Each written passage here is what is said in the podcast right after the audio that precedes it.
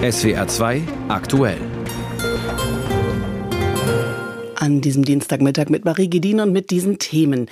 Israels Außenminister zu Gast in Berlin. Themen sind dort der Iran und die Lage im Nahen Osten. Und wir lassen uns vom Leiter der Friedrich-Naumann-Stiftung die Situation derzeit in Israel, aber auch im Westjordanland schildern. Verbot ist ein, sagen wir, schwieriges Wort, wenn man in Deutschland Politik machen will. Wirtschaftsminister Habeck plant ein nennen wir es nahes Ende für Öl- und Gasheizungen. Und darüber reden wir ganz praktisch mit unserem Umweltexperten. Außerdem Streiks im öffentlichen Dienst und im Nahverkehr. Wir fragen nach, ob angesichts der Tarifverhandlungen bei der Bahn bald auch der Fernverkehr wieder dran sein könnte.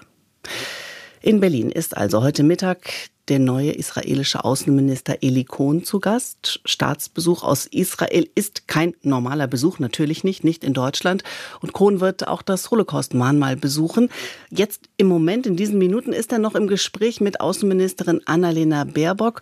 Und da soll es, so hieß es vorab, um das internationale Atomabkommen mit dem Iran gehen, aber auch um die angespannte Lage im Nahen Osten.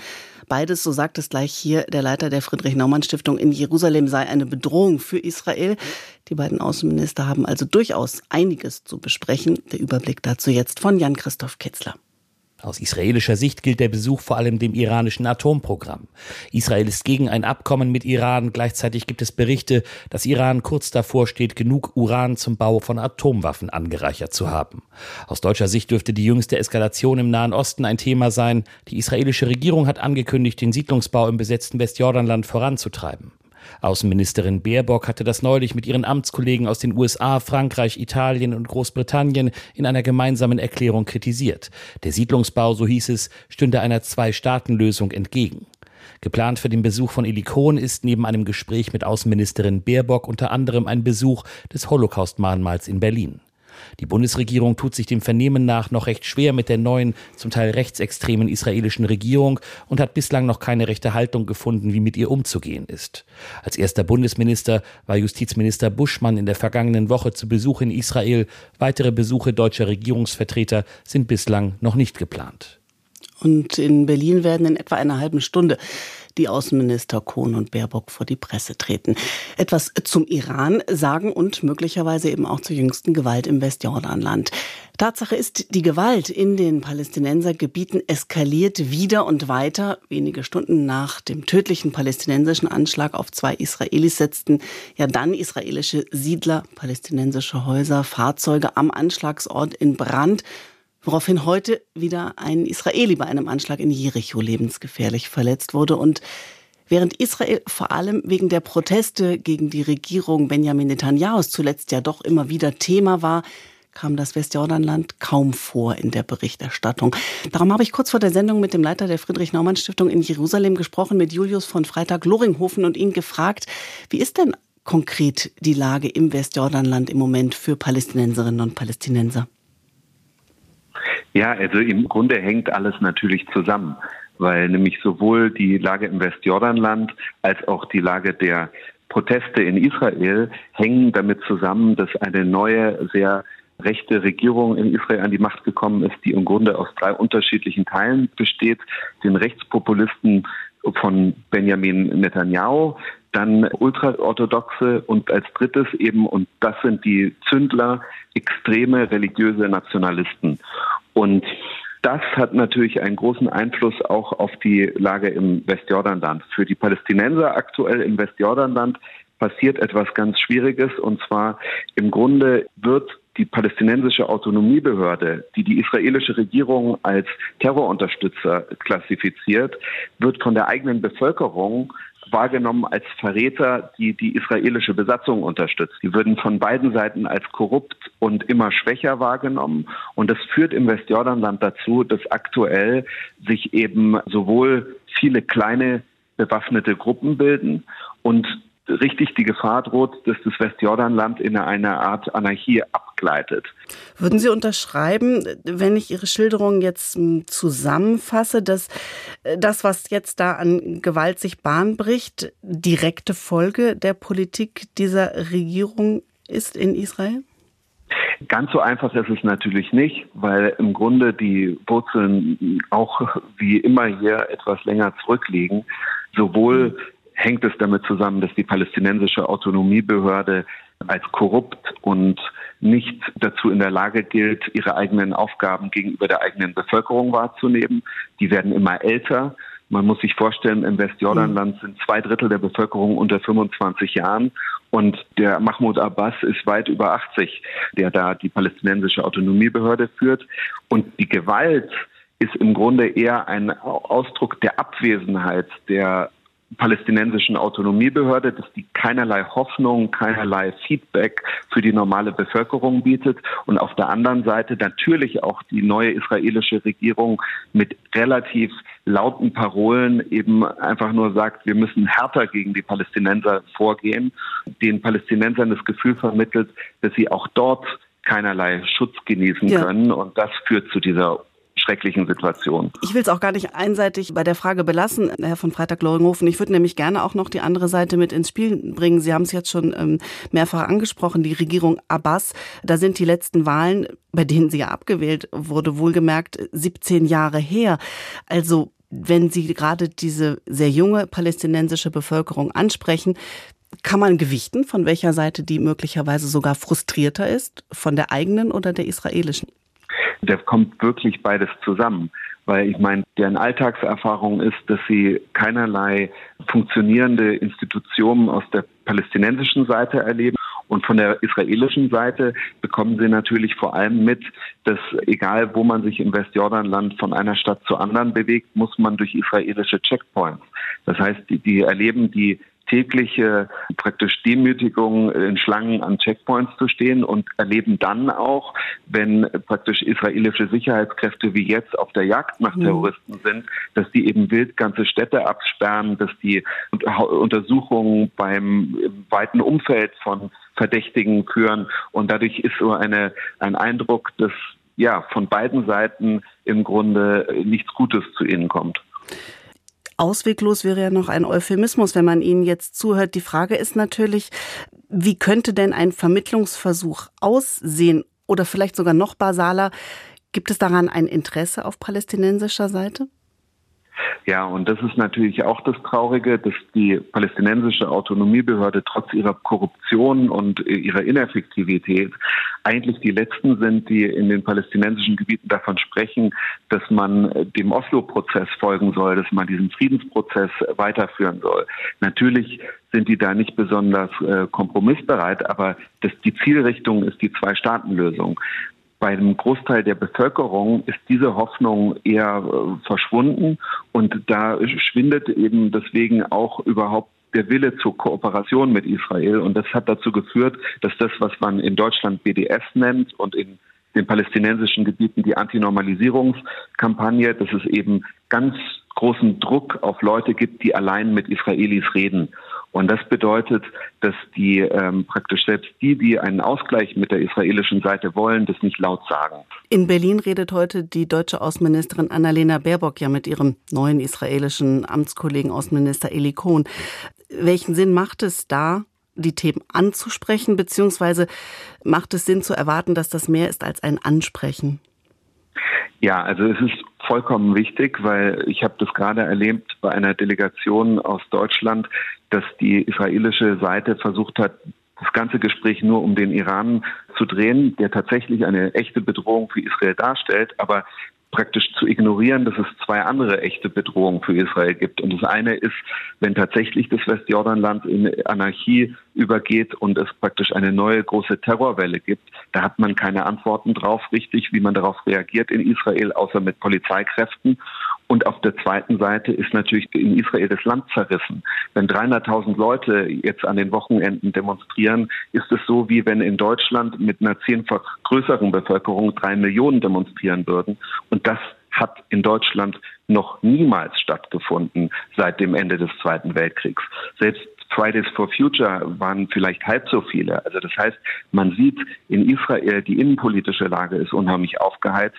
Das Land ist zerrissen und auf der anderen Seite ist im Westjordanland der Gefahr der Anarchie und darauf hat die aktuelle rechte Regierung keine Antwort und ist da selbst zerstritten. Als Positives könnte man sehen, dass eventuell, wenn diese Regierung da über diese Frage zusammenbrechen sollte, dass man Hoffnung hätte, dass die nächste Regierung moderater wird. Das heißt, stand jetzt wirklich nur noch mal kurz zusammengefasst, Sie sehen auf israelischer Seite, wenn ich es richtig sehe, ein Land ähm, wenige Stufen vor einer Zerrissenheit, die man dann fast schon, ja, weiß ich nicht, bürgerkriegsartig nennen kann und auf der anderen Seite ein Westjordanland auf dem Weg in die Anarchie. Das ist leider die aktuelle Einschätzung der Lage. Sagt der Leiter der Friedrich-Naumann-Stiftung in Jerusalem, Julius von Freitag-Loringhofen, über die Situation im Moment in Israel und im Westjordanland. 12.16 Uhr haben wir es. Und manchmal, zugegebenermaßen selten, kann man dann auch mal ein Thema abhaken. Und was soll ich sagen, das ist dann ein bisschen befreiend. Und so sah das vermutlich immer aus auch Boris Johnson, der ja unbedingt mit dem Brexit alles durchziehen wollte, abhaken wollte, aber er hat es eben nicht ganz geschafft. Da war immer noch bis gestern die Frage, wie wird das geregelt mit dem Nordirland-Protokoll? Beziehungsweise es war ja geregelt vertraglich, aber es passte den Briten eben nicht. Jetzt kam der noch recht neue britische Premier Sunak und hat einen mittleren Kraftakt vollbracht. Als Meilenstein wird die Nordirland-Einigung mit der EU in der britischen Presse heute gefeiert. Unser Korrespondent in Brüssel, Jakob Meyer, dröselt auf, was jetzt tatsächlich wie geregelt ist und er berichtet über ein hörbares Aufatmen auch bei der EU. Monatelang waren der Brexit und seine Folgen in Brüssel kein Thema mehr. Und wenn doch, dann nur noch in Form von spöttischen oder genervten Kommentaren. Der Kontinent hatte sich an dauernde Drohungen von der Insel gewöhnt. Die gipfelten in Londons Ankündigung, einseitig Regelungen des Brexit-Vertrages zu ändern, den man selbst unterschrieben hatte. Aber mit der neuen britischen Regierung unter Rishi Sunak ist der Ärmelkanal wieder etwas schmaler geworden. EU-Kommissionschefin Ursula von der Leyen lobte in Windsor den britischen Premier. es gab von Anfang an eine sehr konstruktive Haltung, um Probleme zu lösen, umsetzbare Lösungen zu finden. Und die sieht im Streit um den Warenverkehr nach Nordirland so aus. Güter aus Großbritannien, die nur für den britischen Landesteil auf der irischen Insel bestimmt sind, werden künftig nicht mehr streng überprüft. Für sie gelten Standards des Vereinigten Königreichs. Anders sieht es bei Waren aus, die für den EU-Mitgliedstaat Irland bestimmt sind. Sie werden umfassend kontrolliert. Britische Unternehmer können sich einmalig als vertrauenswürdige Händler registrieren lassen und unterliegen danach deutlich weniger Formalitäten. Das soll volle Supermarktregale in Nordirland garantieren, den EU-Binnenmarkt schützen und dafür sorgen, dass die Grenze auf der irischen Insel offen und der fragile Frieden dort gewahrt bleibt. Der Vorsitzende des Auswärtigen Ausschusses im EU-Parlament, David McAllister von der CDU, ist zufrieden. Der gefundene Kompromiss ist insgesamt pragmatisch und bietet Anlass zur Hoffnung, dass die latente Dauerdebatte nun endlich beigelegt werden kann. Dem Beschluss zufolge darf Großbritannien auf nach Nordirland gelieferte und dort installierte Gegenstände ermäßigte Mehrwertsteuersätze anwenden, zum Beispiel auf eine Wärmepumpe für ein Haus in Belfast. Der Sozialdemokrat Bernd Lange, Chef des Parlamentshandelsausschusses, nennt die Vereinbarung von Windsor historisch. Endlich kann man wieder konstruktiv miteinander umgehen. Die neue Regierung unter Herrn Sunak ist da proaktiv und konstruktiv und das ist richtig und gut so. Ich glaube, wir haben gemeinsam viele Herausforderungen vor uns und insofern ist das richtig und schön, dass wir uns in der Frage Nordirland geeinigt haben. Das nordirische Parlament bekommt künftig mehr Mitspracherechte. Es kann auf Antrag von 30 Mitgliedern die Notbremse ziehen und die britische Regierung auffordern, die Anwendung bestimmter Regeln zu stoppen. Das letzte Wort in Streitfragen hat aber weiterhin der Europäische Gerichtshof. Und das bereitet nordirischen Unionisten große Probleme. Die Vorsitzende des Binnenmarktausschusses im Parlament, Anna Cavazzini von den Grünen, sagt deshalb: Jetzt kommt es darauf an, dass Sunak diesen Deal zu Hause innenpolitisch politisch auch durchsetzen kann, auch vor allen Dingen mit den kritischen Parteien in Nordirland. Auch die EU-Mitgliedstaaten und das Europäische Parlament müssen zustimmen. Trotzdem ist schon jetzt deutlich spürbar, dass zwischen London und Brüssel ein neuer Ton herrscht. Auf dem Kontinent Anlass zur Freude. Die Vereinbarung von Windsor wird helfen, die Beziehungen zwischen der EU und Großbritannien grundsätzlich zu verbessern, sagt ein mit den Details vertrauter EU-Beamter. Jakob Mayer aus Brüssel mit Reaktionen auf die Vereinbarung von Windsor, also die Nordirland-Einigung zum Brexit. Das aus für den Verbrennermotor. Sie erinnern sich, dafür hat ja eine Mehrheit der Abgeordneten des Europäischen Parlaments gestimmt. Und jetzt ist, wenn Sie so wollen, der nächste Klassiker dran. Andere würden von Relikt sprechen. Ab nächsten Jahr sollen nach dem Willen von Wirtschaftsminister Habeck keine neuen Öl- und Gasheizungen mehr eingebaut werden. Wobei, noch ist das kein Gesetz, sondern, so ist das immer, erstmal ein Entwurf aus dem zuständigen, also seinem Ministerium. Aber man fragt sich natürlich sofort, wie ist denn der Stand im Moment, wenn das so käme? Macht ein Umdenken bei der Heizungsfrage nicht so oder so Sinn, unabhängig davon, was Robert Habeck plant? Und darüber sprechen wir jetzt mit dem Leiter der SWR Umweltredaktion, mit Werner Eckert.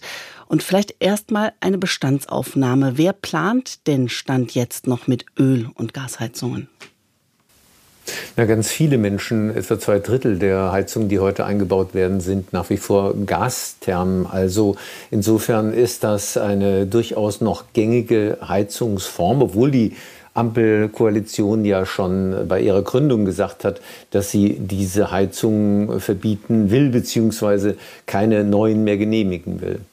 Wir reden mhm. jetzt bei diesem Gesetzentwurf, der ja in der Tat nicht komplett aus dem Nirvana kommt, nicht völlig Neues, von Heizungen auf Basis von mindestens 65 Prozent erneuerbarer Energien.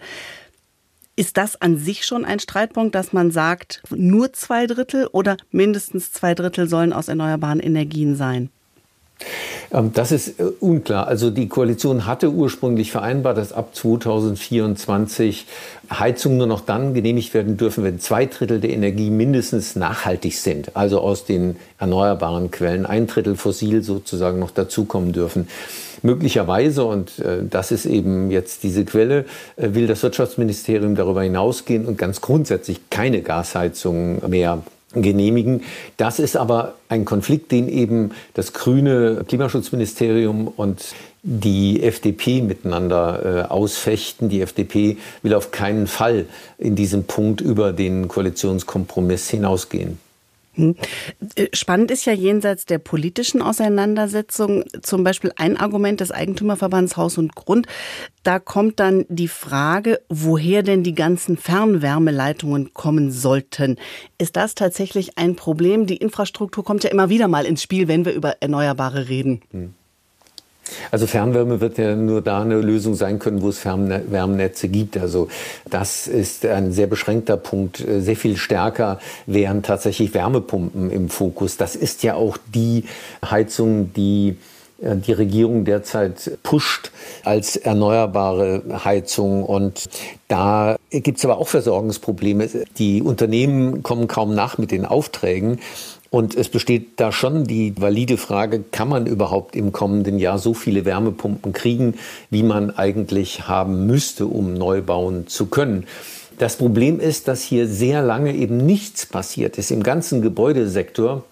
Es ist der Fortschritt beim Klimaschutz nahe Null. Es kommt weder bei der Dämmung ein Fortschritt, noch kommt beim Heizungsbau eben ein Fortschritt. Und äh, dieser ähm, Vorstoß zu diesem Gesetzentwurf jetzt macht da deutlich Druck.